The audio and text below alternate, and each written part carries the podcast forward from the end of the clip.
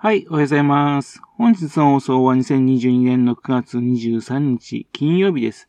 秋分の日で祝日です。本日は第208回目のお話となります。このチャンネルは福島県郡山市在住の特撮アニメ漫画大好き親父のぴょん吉が響きになったことをダラダラと話をしていくという番組です。そんな親父の一言を気になりまして、もしもあなたの心に何かが残ってしまったらごめんなさい。悪気がなかったんです。今にもこの番組に興味を持ってしまったら、ぜひ今後もごひいきのほどよろしくお願いいたします。天栄村にね、住んでいらっしゃる山本治さんのね、蕎麦門、日本蕎麦アンギャ、福島県産の農作物へのね、放射線の影響のを題材にしたですね、15巻、16巻があるんですよ。というので、今回はですね、それについての話題にしようと思ったんですが、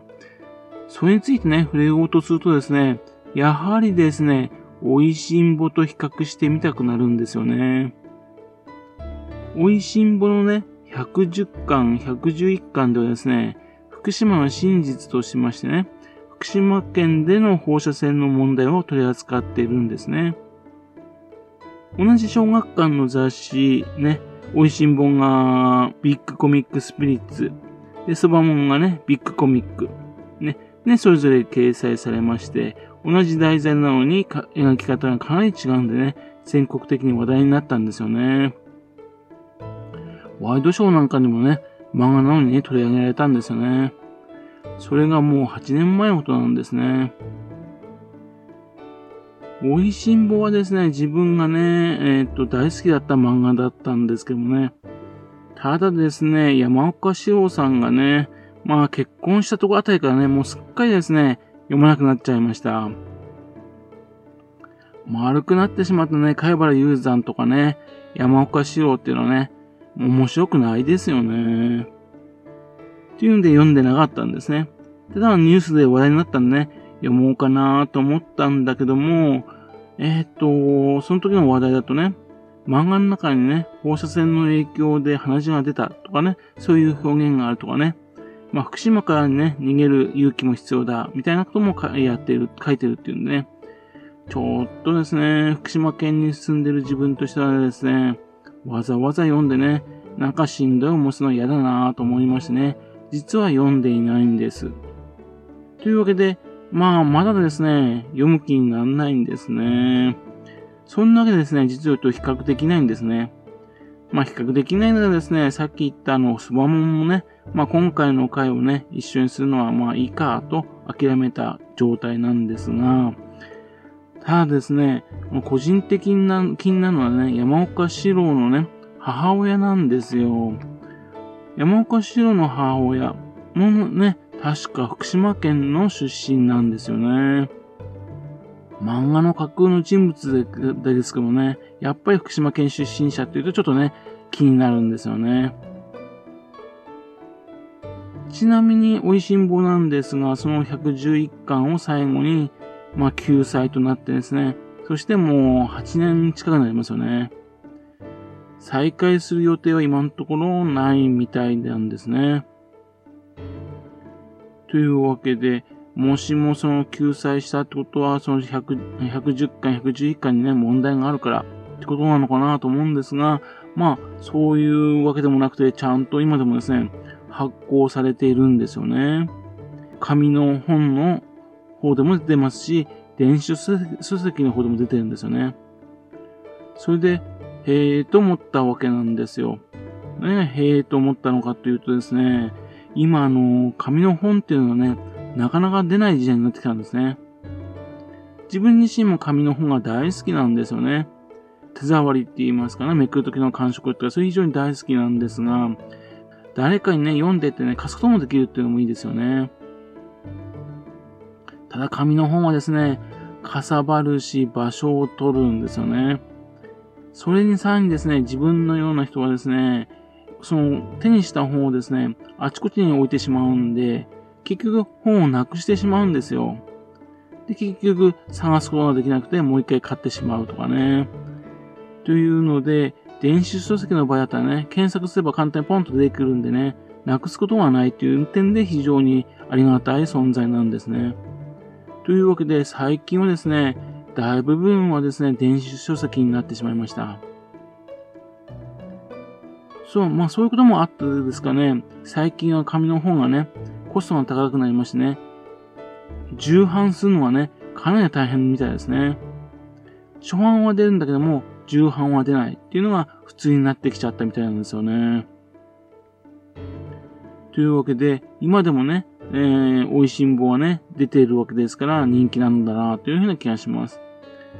ちなみにそばもんもですね、美味しんぼと同じくですね、紙の方の本も、電子書籍の本もちゃんと発行されています。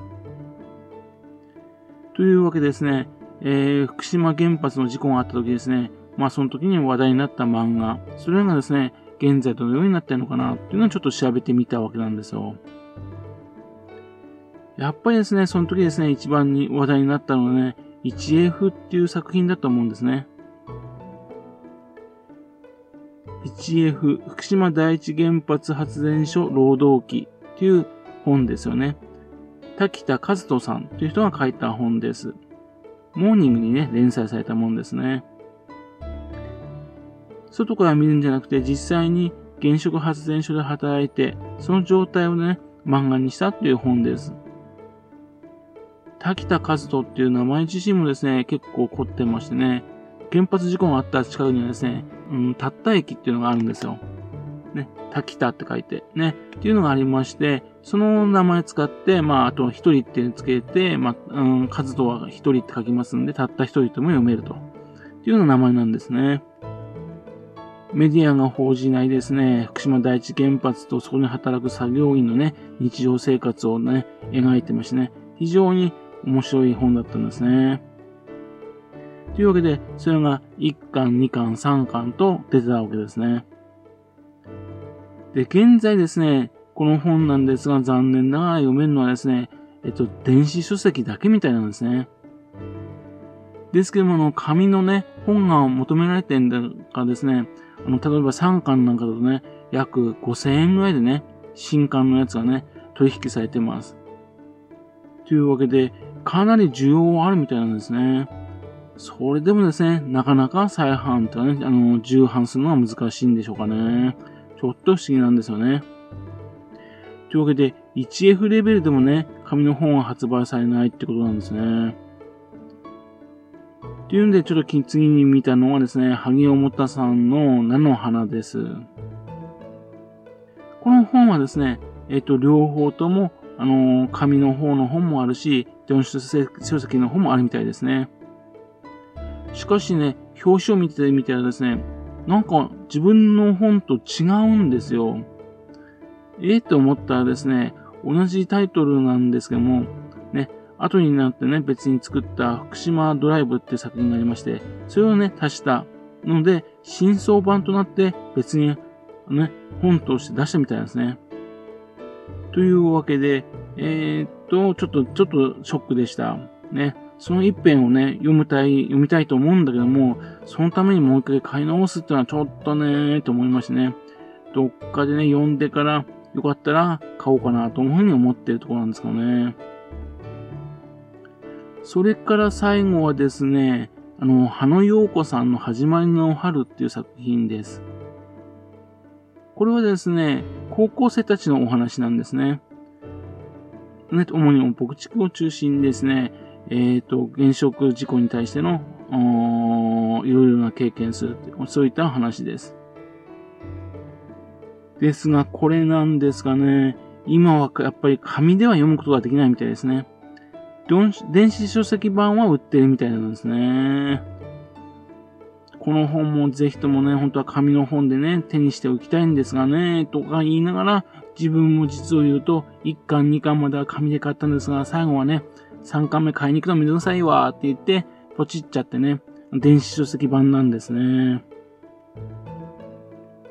で、今回ですね、それであの、びっくりしたんですが、羽野陽子さんの作品で、あの、ダルライザーの同人誌があるんですよ。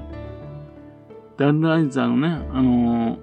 ダイスのビギニングってやつですけども、その作品がですね、えっ、ー、と、前までね、白河市に行かないと、そしたらそのだるま、だるまのね、売ってるお店のところに行かないと手に入らない同人誌だったんですよ。それはですね、今では Amazon を通じてですね、Kindle 本として400円で読めるそうです。さらにですね、えっ、ー、と、Kindle 本のあの、 Unlimited に、の人になってる人だったらね、無料で読めちゃうんですね。っていうんで、自分もね、Kindle の Unlimited なんで、無料で読めちゃうと。あららら、自分がね、一生懸命ね、白川まで行って、えー、高いお金出して買ったやつがね、今無料で読めちゃうんだな。っていうふうなところですね。ちょっとそれはショックでした。でもこのね、あの、ダルライザーのね、あの、外伝っていうか、その本非常にいい本ですんで、ぜひ読んでほしいなと思いました。ちょっと話最後にずれちゃいましたね。はい。というわけでね、福島県の原発事故を取り扱ったものですが、紙の本はどんどん減ってきてて、今は電子書籍の方だけが残っている状態になってきている。ということですね。そういうような状況が進んでいるようです。はい。それではまた次回よろしくプン吉のお宝の話にお付き合いくださいね。本日もお聴きくださいまして誠にありがとうございました。